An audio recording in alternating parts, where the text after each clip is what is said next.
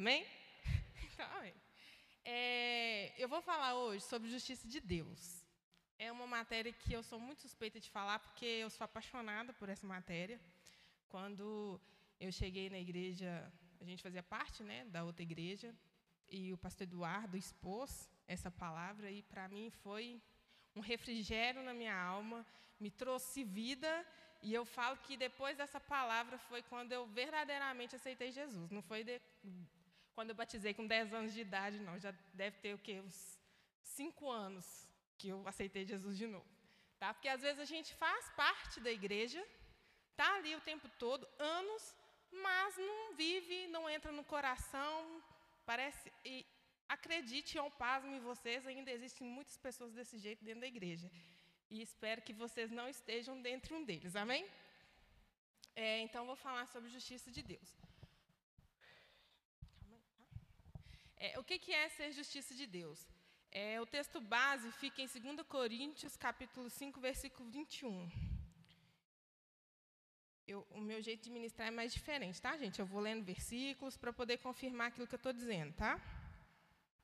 É, diz assim: Deus tornou pecado por nós aquele que não tinha pecado, para que nele nos tornássemos justiça de Deus. É, ser justiça de Deus é saber a nossa posição, a nossa condição ideal diante de Deus. Por que, que é importante a gente saber sobre isso? Não sei se você, algum dia da sua vida, já pensou assim: ah, mas eu não mereço isso de Deus. Eu sou tão pecador, pobre, miserável nu. A gente às vezes sempre orou dessa maneira, né? Mas Deus não nos vê assim mais. Ele já te colocou em um lugar, num patamar maior, e você não é mais esse pobre miserável. Então você vai ver aqui nessa, nesse tema dessa justiça. É, justiça de Deus não é um juízo divino. Quando a gente às vezes fala sobre justiça, a gente sempre liga a justiça ligada ao nosso mundo, nosso vocabulário do nosso mundo, justiça, que é uma pena de um cumprimento daquilo que a pessoa fez, né, um pecado, uma consequência, quando na verdade justiça para nós é uma redenção, é uma justificação, tá? É, em João 3, 17, só para confirmar sobre isso, eu vou abrir aqui. Vocês estão entendendo, gente? Vocês estão aqui? 3,17 diz assim: ó, Pois Deus enviou o seu Filho ao mundo, não para condenar ao mundo, mas para que foste salvo por meio dele. Então, Jesus ainda é, ele veio com o propósito de trazer a salvação, de trazer as boas novas, mas ele ainda virá com o juízo divino, com essa justiça que a gente diz aí de julgar os pecados, amém? É, como que a gente recebe essa justiça ou essa justificação? É, nós recebemos por meio da fé. Quando você aceita Jesus, é, todo mundo aqui já fez? Já aceitou Jesus? Já confessou Jesus publicamente? Então, nesse momento, quando você aceita Jesus e confessa Ele, você crê no sacrifício que Ele fez por você na cruz, que Ele pagou por você todos os seus pecados, sofreu todas as consequências, é instantânea essa justificação. Deus já te tira desse lugar de condenação e te leva para um, para um outro lugar de vida plena, de condição ideal. E é de graça. Uma coisa. Pode dizer.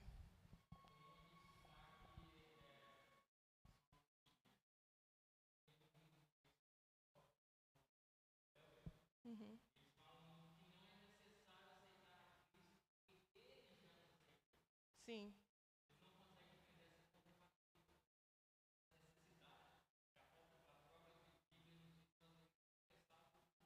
Exatamente. Essa decisão. É, mais aqui na frente a gente vai falar sobre, sobre essa decisão, né? É, e ela é de graça. Uma coisa que a gente está acostumado, eu falo por mim, por isso que o que o Elbert falou aqui por último, de renovar a nossa mente, é muito importante. Porque a nossa mente ela vai sendo renovada até a volta de Jesus. Por isso a gente precisa estar tá ali buscando a palavra, se alimentando. Porque a gente tende sempre a querer fazer coisas em troca para poder receber. A gente tem uma consciência humana de que eu preciso fazer algo para que Deus possa me abençoar, possa me agraciar daquilo que eu preciso. Quando na verdade Deus já liberou todas as coisas e o que a gente precisa é aceitar e crer. É muito mais fácil, a gente que complica o Evangelho, infelizmente. É, não sei se aqui, é, esse tópico está na apostila de vocês, mas qual que é a importância de você compreender esse tema de justiça? Para você poder deixar atrás é, o seu velho pensamento de velha criatura. É aquilo que eu falei aqui anteriormente. A gente sempre pensa que a gente não é digno, não é merecedor da salvação. Muitas das vezes, de vez em quando, bate o medo: será que realmente eu vou ser salvo? Então, por isso que é importante a gente estar ali buscando e compreender aquilo que Jesus fez por nós, a nossa posição. É fundamental para que você viva uma vida de autoridade espiritual. Porque quando você recebe a justiça, Deus libera para você uma autoridade sobre você, sobre a sua vida. E se você não tem ou não sabe, como que você vai poder usar? É verdade? É, é igual o Albert falou aqui sobre, a, sobre seu pai ser milionário. O pastor costuma dar uns exemplos aqui dizendo que é a mesma coisa que você ter um saldo de um milhão na sua conta, mas você não sabe. É as mesmas coisas de Deus para nós. Deus liberou todas as sortes de bênçãos, mas se a gente não sabe como usufruir, resolve alguma coisa? De forma alguma, né? Esse tema ele é a base de toda a vida cristã. Então, assim, é, nas, nos decorreres das matérias, vocês vão ver, perceber que tudo está conectado uma com a outra. Tá? A falta desse conhecimento, desse assunto, ele vai te privar de você viver uma vida que Deus idealizou para você. Se Deus, por exemplo, tem um chamado para você, Mateus, de missões, mas você não sabe exercer a posição que Deus te deu, como é que você vai chegar nessa jornada? Não tem jeito. Então, só você se aprofundando no conhecimento e saber sobre a sua importância. É, agora nós vamos falar sobre ui, a condição original do homem. Deus cria o homem à sua imagem e semelhança é um ser trino. É, eu gosto de fazer essa comparação, viu, gente? Porque às vezes a gente pensa que as pessoas falam que assim, ah, um, às vezes a minha menina, vamos supor, o pessoal fala assim, chama ela muito de gordinha, ela sofreu muito bullying na escola, quando estava, né? Na escola. E aí as pessoas às vezes falam assim, ah, mas você não fica triste não, porque você é imagem e semelhança de Deus. Mas não é fisicamente, tá? é porque nós temos, Deus é Pai, Filho e Espírito Santo, então nós também somos um ser trino, corpo, alma e espírito. Então, essa é a semelhança, não fisicamente, mas espiritualmente. Amém? É, o homem, ele estava na sua condição ideal ali no jardim do Éden. Ele tinha pleno relacionamento com o Senhor, ele se encontrava com o Senhor constantemente. Ele não tinha medo, ele não tinha culpa, ele não tinha complexo de inferioridade. Ele tinha autoridade sobre, domínio sobre todas as coisas. Pensa como é a, é a inteligência de Adão em poder colocar nome em tudo.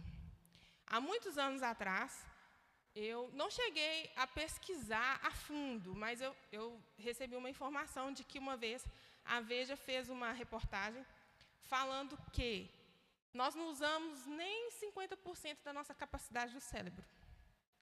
E que se a gente conseguisse usar pelo menos 100%, a gente teria, vamos dizer assim, entre aspas, o poder de se autocurar.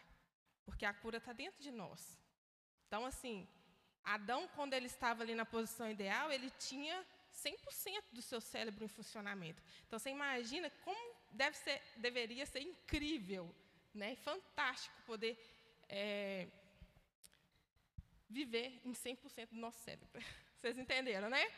Não havia pecado, não havia morte física, porque o homem ele foi criado para ser um ser imortal. Ele não tinha morte física, era para ser eterno. Mas só aconteceu por causa do pecado. É, Deus dá apenas uma ordem. Em Gênesis 2, 16, 17, vai dizer que Deus fala que ele pode comer, Adão né, e Eva podem comer de todas as árvores, de menos a do fruto do conhecimento do bem e do mal o homem acaba descumprindo a ordem.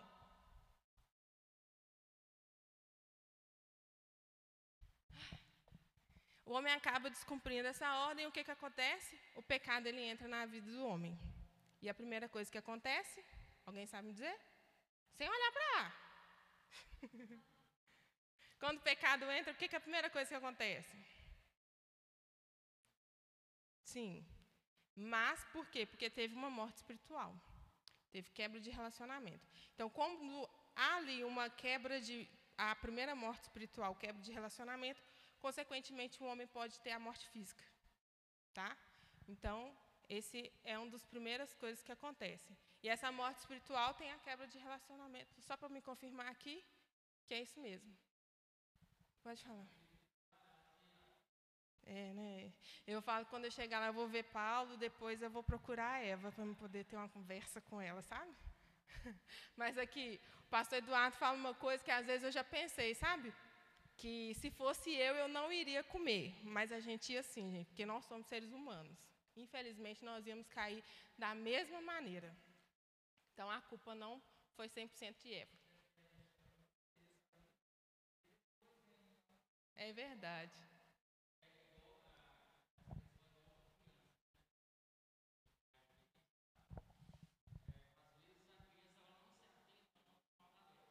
Sim.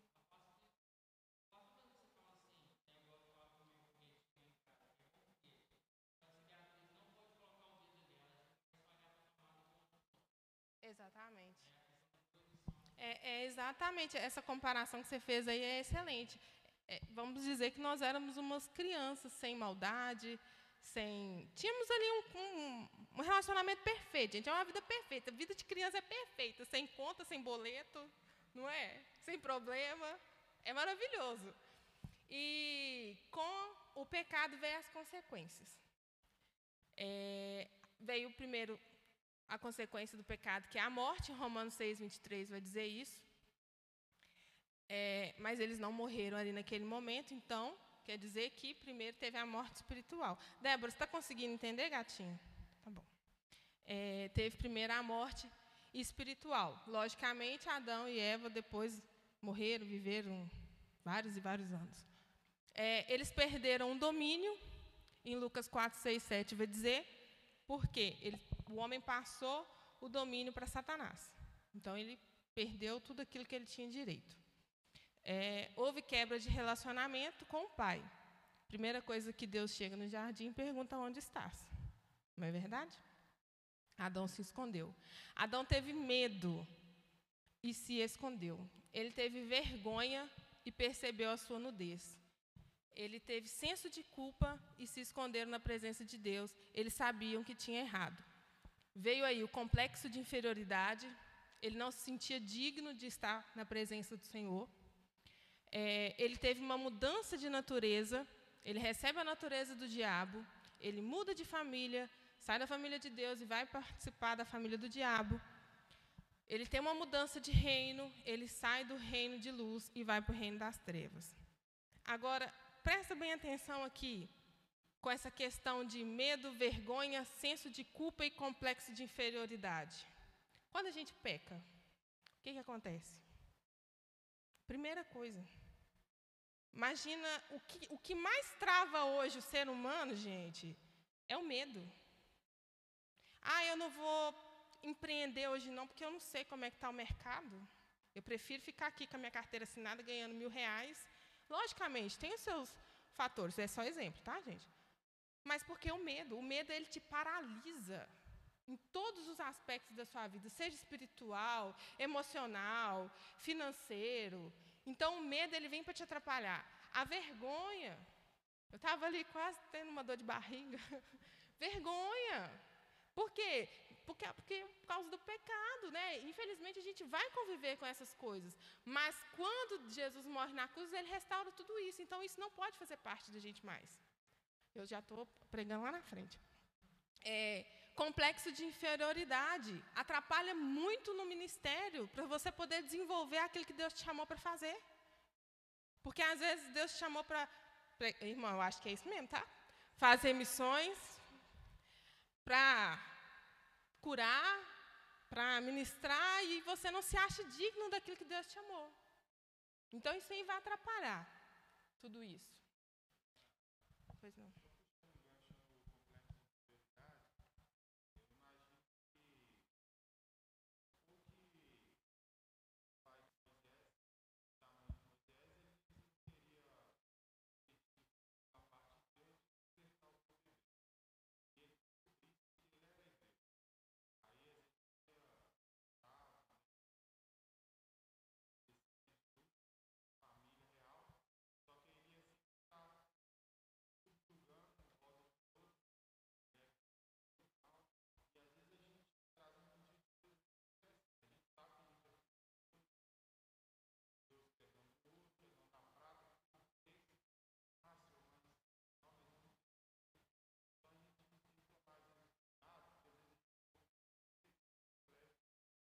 assim.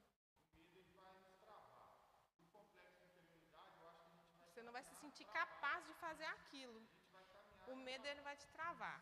E o complexo você não vai se sentir capaz de exercer. É como se fosse muito grande para você poder alcançar.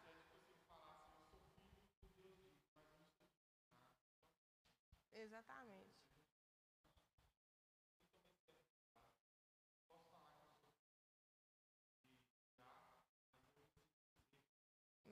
Constantemente a gente, a gente se pega nesse, nesse meio termo aí é todos os dias.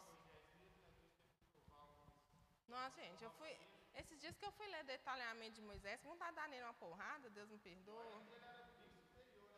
Mas Deus falou com ele, meu filho, eu vou levar fulano de tal para que você. Tarará. Mas eu não posso, Senhor. Mas meu filho vai, mas eu, mas eu não posso. Sabe? É exatamente isso. Complexo de fidelidade. Eu sou gaga, eu não vou dar conta. Ai, meu filho, Deus já falou, vai logo.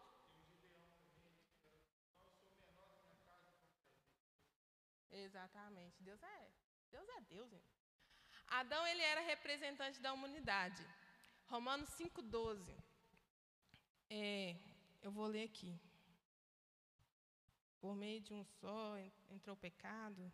Só para me confirmar aqui, para eu não falar errado.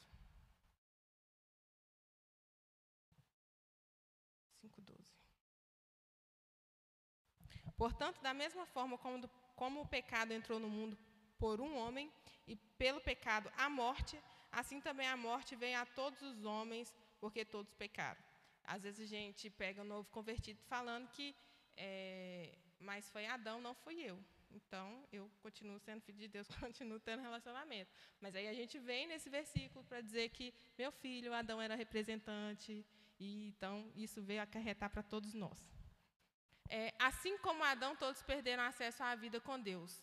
Em Gênesis 3, 7, eu vou ler aqui para poder explicar a parte ali para vocês. Até aqui vocês estão entendendo, gente? Está tudo bem? Vocês estão aí, gente? Aí, ó, fala assim, ó. Os olhos dos dois se abriram e perceberam que estavam nus. Então juntaram folhas de figueira para cobrir-se. Aqui nasce o, a necessidade de justiça. Como sempre, o ser humano tentando resolver os próprios problemas, achando que ele pode resolver tudo. Ou seja, eu sei que eu estou nu, mas vamos ali pegar umas folhinhas ali que eu vou colocar aqui e Deus vai ver que está tudo certo. Hoje em dia, as pessoas hoje perderam o temor. Eu estava conversando isso com meu esposo ontem. As pessoas continuam tendo uma vida de pecado e sobem aqui em cima do altar como se nada tivesse acontecendo. Ah, mas eu, tudo bem, eu não posso entrar no coração da pessoa ali e dizer, né? Quem sou eu para julgar entre ela e Deus? Pediu perdão, amém. Mas constantemente, a gente perdeu, as pessoas perderam o temor de estar diante do Senhor, de servir o Senhor com integridade. Só para poder, porque eu não podia deixar passar isso. A tentativa de consertar o erro Adão tenta encobrir o pecado, mas Deus tinha um plano perfeito. Glória a Deus. Gênesis 3, 21. É onde Deus sacrifica um cordeiro, pra, um animal para poder fazer vestes para Adão e Eva. Vou ficar lendo muito, não, porque senão nós vamos é, adiar. Então, ali foi o primeiro sacrifício da Bíblia. Esse sacrifício já prefigura de que Jesus já viria para poder salvar todos nós e trazer a justificação. Porém, o sacrifício de um animal não pode se comparar com o preço de uma vida. Não é verdade? Um cachorrinho não vale mais do que um filho. E hoje as pessoas estão trocando um cachorro por um filho. Não tem valor, é inestimável. Então só poderia ser pago é, o pecado, o sacrifício, só poderia ser pago com outro ser humano, porque não foi um ser humano que errou. Amém? O sangue de um animal inocente foi derramado por um pecador. Esse era um sacrifício provisório. O sacrifício de animais não era perdão dos homens. Exatamente. Eu costumo dizer que um pobre inocente, coitado do animal, morreu por uma pessoa que não tinha nada a ver. Não tinha nada a ver com a situação, teve que morrer para poder encobrir o pecado. E Deus é tão misericordioso, tão bondoso, grande maioria que é pai, a gente sabe que um filho um dia vai casar, vai morar em outro lugar, e se não tivesse telefone, não tivesse uma carta, você ia arrumar um jeito de saber como é que seu filho está. Estou mentindo? Você ia fazer qualquer coisa para saber. E Deus, se Deus, que tem um amor maior, por isso que Ele fez sacrifício de animais, para tentar ter uma, uma, uma, conexão com o homem, mesmo que de uma maneira assim, incorreta, vamos dizer assim, tá? imperfeita, pelo sacrifício de animais, para poder ter relacionamento com a gente. Então, o amor de Deus por nós é imensurável. Eles tinham. Ah, agora tá, acabou. Justiça no Antigo Testamento. Alguém sabe me dizer como que acontecia a justificação? Como eles eram justificados? Ah, mas já está ali, né? Não tem nem graça. Quando não tinha slide era melhor para fazer pergunta. É, a, a, justiça do Antigo Testamento, ela acontecia por meio do sacrifício dos, de animais todos os anos. Esse sacrifício era feito para apaziguar a ira de Deus. Então, é bom ressaltar que os pecados eles não eram perdoados. Tá? Eles só eram apaziguados para Deus poder Sabe quando você dá aquela respiração assim, quando seu filho né, faz aquele trem, aquela coisa bem. É, aí você dá uma respirada para depois no final você ter uma conversa. É tipo isso. a gente respira, depois a gente conversa. Os grandes profetas da antiga aliança, eles foram justificados pela fé. Eles criam no que haviam de vir, que era o futuro sacrifício de Cristo. É, eles precisavam fazer sacrifícios, mas eles foram justificados pela fé. Justificação, assim, como Deus via eles, como Deus vê a gente também. Então, foi ali no ato, quando Jesus teve a, a crucificação, foi unânime, assim. Fomos, na mesma hora, os antigos foram justificados pela fé, os que já tinham morrido, né? Daquele tempo presente e nós que ainda havíamos de vir. Então, o evangelho é todo fé. Tá? Sua justificação realmente só acontece pela fé. Qual que era o propósito da lei? Gálatas 3, 24. Estão entendendo, gente?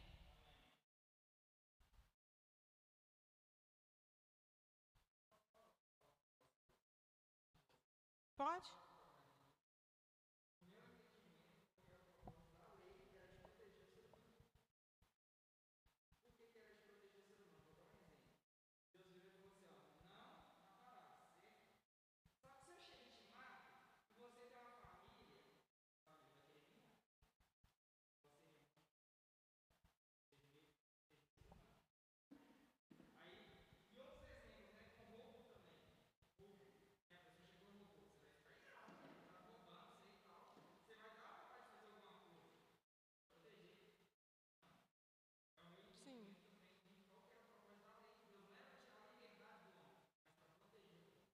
Também, se for olhar por esse lado,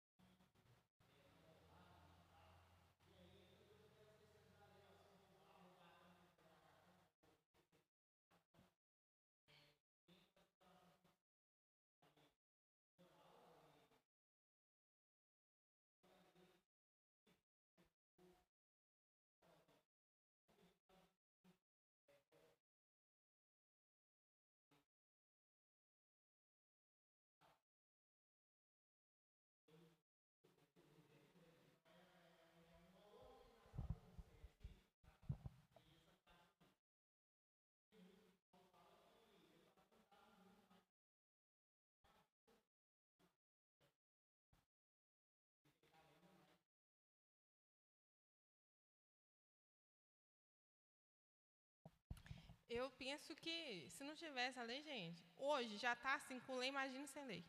Então, ia ser tudo. Vocês entenderam, né? Precisa nem. É, matar ia ser coisa normal. Não tem lei. Então, é como se alguém não ensinou que aquilo é errado. Então, vai ser, ia ser algo natural. O roubo ia ser algo natural. Ah, roubou, eu vou ali e faço de novo. Entende? Ia ser o meu pensamento.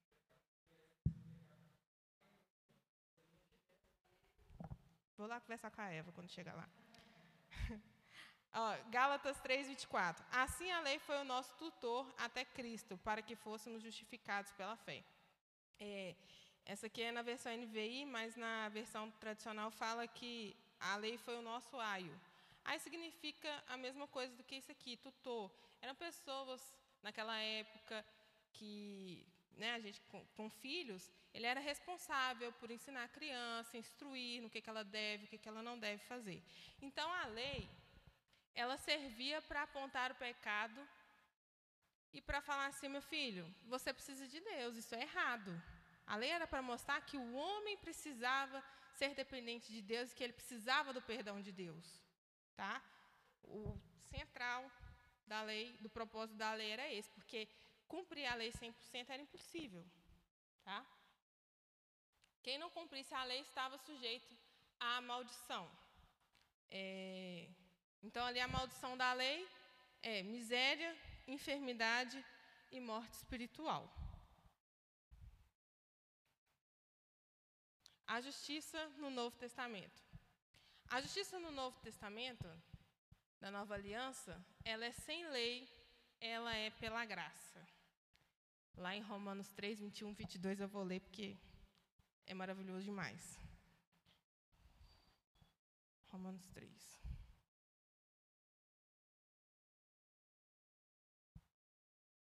Vocês estão aí, gente? Amém. Cadê? Romanos. Romanos. Falei igual a minha, a, a minha filha espiritual. Romanos sumiu da minha Bíblia. 3, 21. Mas agora se manifestou uma justiça que provém de Deus, independente da lei, da qual testemunham a lei e os profetas. Justiça de Deus mediante a fé em Jesus Cristo, para que todos os que creem não há distinção, pois todos pecaram e estão destruídos da glória de Deus, sendo justificados gratuitamente por sua graça, por meio da redenção que há em Jesus, em Cristo Jesus. Então foi de graça. E por que é tão difícil a gente entender isso? Porque a gente está acostumado com as barganhas desse mundo. Ai, Deus, é para mim. E a gente não é desse mundo. Eu prego para vocês para mim também, viu, gente? É, você sabe que é assim, né? Então a gente precisa entender que é de graça, é, é, tão simples, mas a gente complica tudo. A graça é um favor não merecido de Deus para nós. Eu dou glórias a Deus por isso, porque imagina se fosse por mérito, gente. Se não é por mérito e já tem aí gente que se acha o Deus, imagine se fosse por mérito. Pensa a situação. Deus é tão bom. A justiça de Deus para nós é de graça, mas ela não foi de graça. Foi um alto preço, viu? É, a morte de Jesus é o tema central do Novo Testamento. E ela teve três significados. Tá? Expiação, propósito de apagar o pecado. Então, quando você aceita Jesus, acabou todos os seus pecados. Ele já não te olha mais com aquela condenação. E a gente tem que fazer da mesma maneira. Ou a gente deveria fazer. Mas o diabo ele vem com as setas, então aí você lembra, Jesus morreu por mim e apagou tudo. Ele não te lembra desse jeito mais. Amém? Propiciação, trazer o homem para perto de Deus. Ele te conecta de novo. Jesus morre na cruz e te conecta de novo com o Pai. Amém? Ele é o. É um exemplo para vocês entenderem, viu? Que é o homem, que é Deus. Pecou, desconectou. Jesus veio e trouxe a conexão. Glória a Deus! Ele veio como redenção. Ele te comprou por um alto preço e ele te retirou do mercado. Uma vez comprado, não tem como ninguém te comprar de novo. Então, o diabo não tem poder sobre sua vida mais. Amém? Você é de Jesus, exclusivamente dele. E ele tem ciúme de você, viu? A morte de Jesus. Como que Jesus pode morrer, pôde morrer se ele não havia pecado? Quem me responde? A resposta não está ali dessa vez.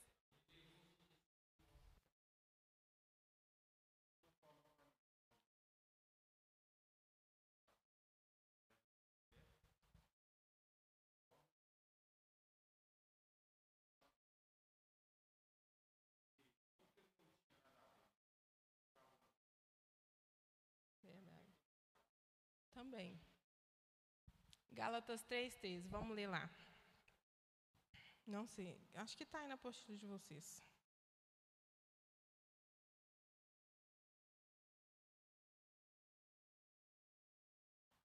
Cristo nos redimiu da maldição da lei quando se tornou maldição em nosso lugar, pois está, pois está escrito: Maldito todo aquele que for pendurado no madeiro.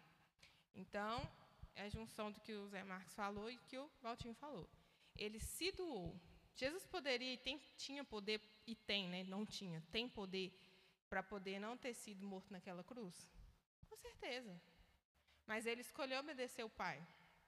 Ele se entregou voluntariamente. E lembra que a gente viu ali atrás? Aqui, ó. Nesse slide aqui, que a maldição da lei, quando ele quando ele vai ser pendurado no, mal, no madeiro, a maldição cai sobre Jesus. Então, nesse momento, ele tem a morte espiritual. Você sabe que o maior sacrifício de Jesus não foi os cravos, não foi não foram os chicotes, não foram as surras, as humilhações, os cuspes, as traições, que foi o maior sacrifício foi ele ser desconectado do Pai. Aí eu até fico empolgada, igual o pastor Eduardo, fica até empolgada, porque, gente, é a mesma coisa de um filho seu nunca mais você vê, sabe? Você nunca ficou desconectado com o pai. Ele sabe, ele sabe, ele tem toda a ciência que o pai dele poderia e fez, ressuscitou, mas ele nunca tinha ficado longe, era algo desconhecido para ele. Esse foi o maior sacrifício. Exatamente.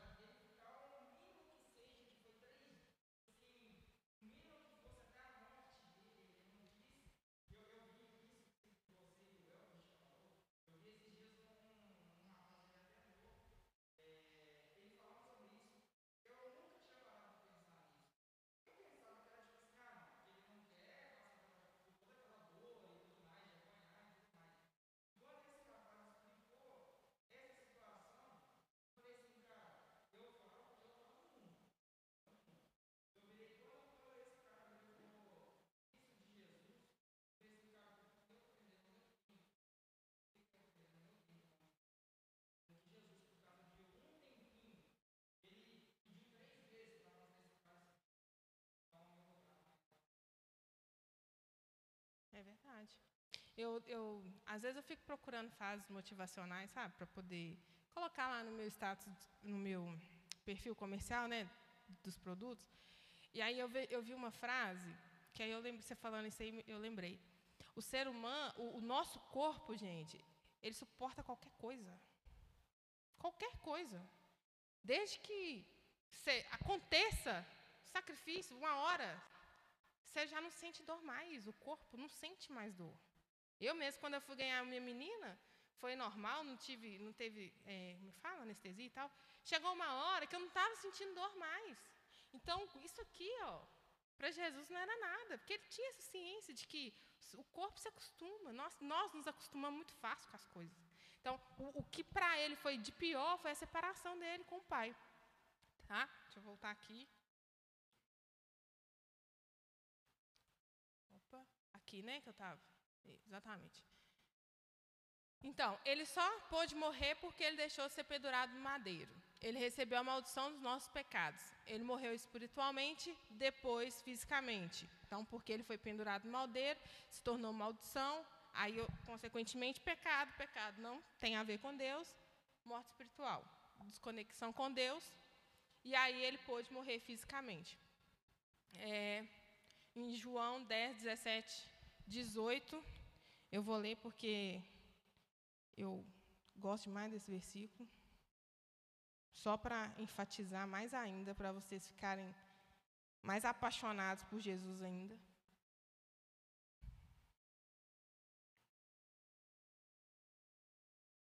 Por isso é que meu Pai me ama, porque eu dou a minha vida para retomá-la.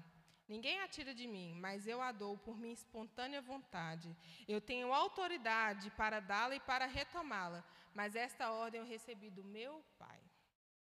Então ele deu voluntariamente. E por que, que a gente, ô oh, Espírito Santo, por que, que a gente não dá a nossa vida com intrepidez 100%, total para ele?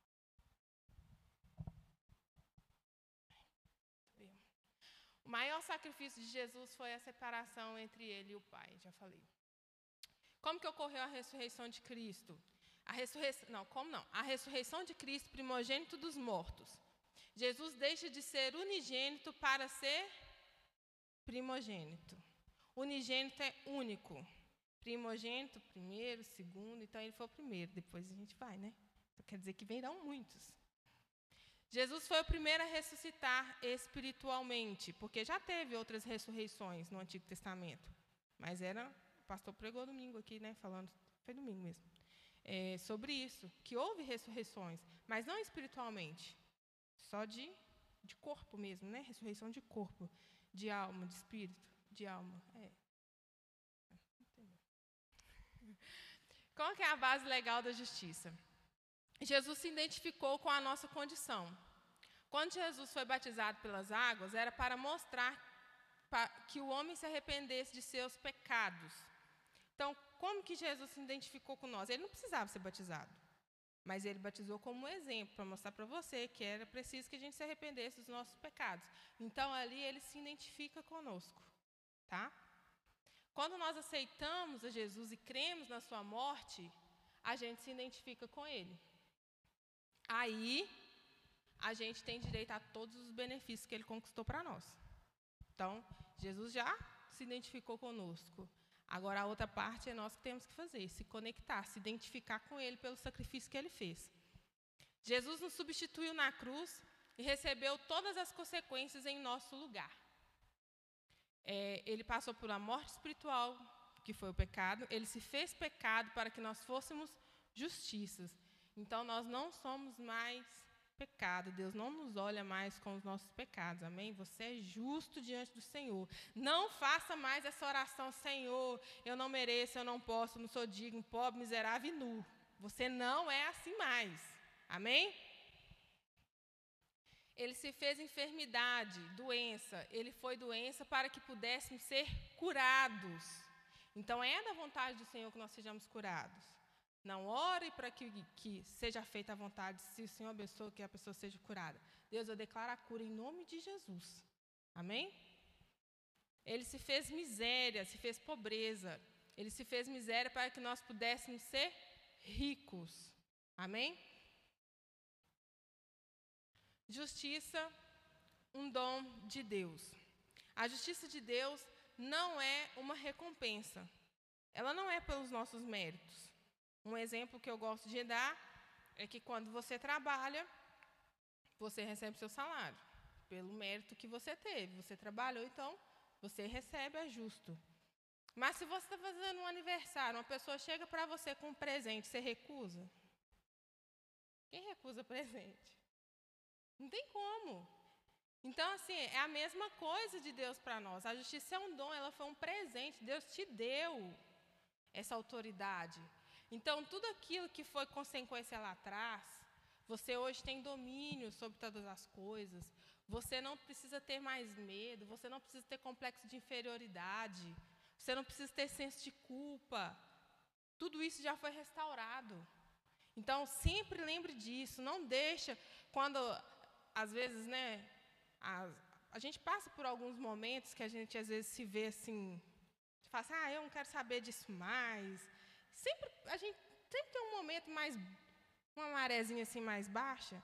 Mas toda vez que eu me sinto assim, o Espírito Santo sempre me lembra, filha, não foi para isso que eu te amei. Você é mais que vencedora. Eu morri no seu lugar.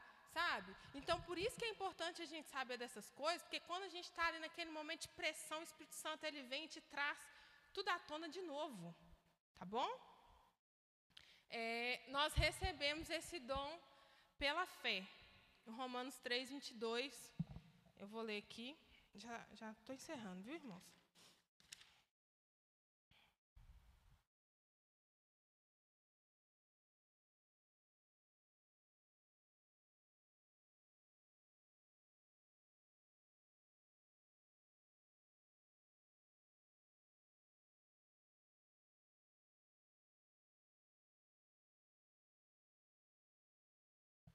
A justiça de Deus mediante a fé em Jesus Cristo, para que todos os que creem, a justiça de Deus mediante a fé em Jesus Cristo para todos os que creem.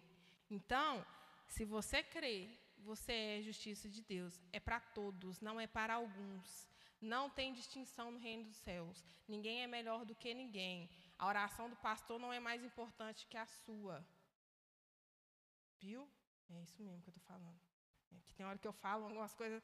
Eu estava conversando isso com o Juan ali atrás. Eu falei assim, Juan, minha mãe, toda vida, é, com essa questão que o Albert falou, né? De, ah, tem. Chame o testemunho ali, o pastor da revelação daqui, o pastor da revelação de lá. Gente, minha mãe me, me, me importunava para mim nesses negócios. E eu, desde pequena, para ela, eu era uma revoltada. Eu falava com ela assim, mãe, para que, que eu vou nesse negócio? Se Deus falou com ele, por que, que ele não fala comigo então? Eu até ia com tanto medo, sabe? Até gelando assim nas costas, eu ia ficar morrendo de medo.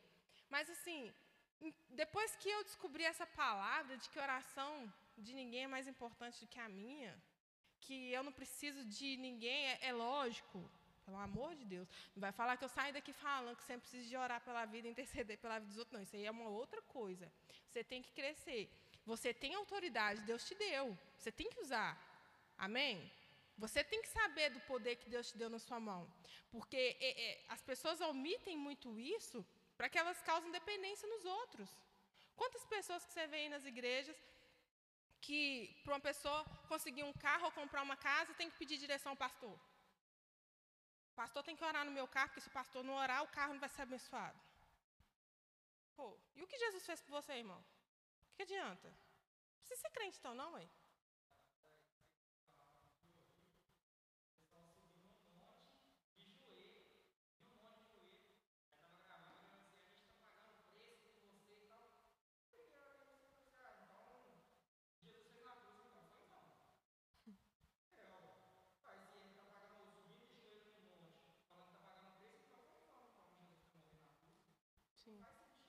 Exatamente. Então, se você tem um relacionamento com Deus, você não precisa. Jesus já te conectou direto com o Pai. Então, basta nós termos o nosso relacionamento com Ele para que Ele possa nos revelar as coisas que Ele deseja para a nossa vida. Tá? E, por último, nós precisamos manter a nossa mente renovada e conhecer mais o Senhor. Porque eu falo e sempre costumo dizer que nós não sabemos tudo, nós precisamos estar em constante renovação para que nos dias que a gente passar por aqueles momentos de, de fraqueza espiritual, que seja, de desânimo, o Espírito Santo ele brota. Todo mundo aqui já teve essa experiência, com certeza. Quem, a grande maioria aqui já é mais velha há mais tempo de caminhada cristã, sabe o que eu estou dizendo. Na hora que o negócio aperta, que você fala assim, não tem jeito mais, o Espírito Santo te traz uma palavra assim, ó, bum. Por quê? Você buscou lá atrás. Está ali no seu coração. Amém? Ficou claro? Vocês conseguiram entender? Então, amém. Muito obrigado. Elbert, a palavra está com você, irmão.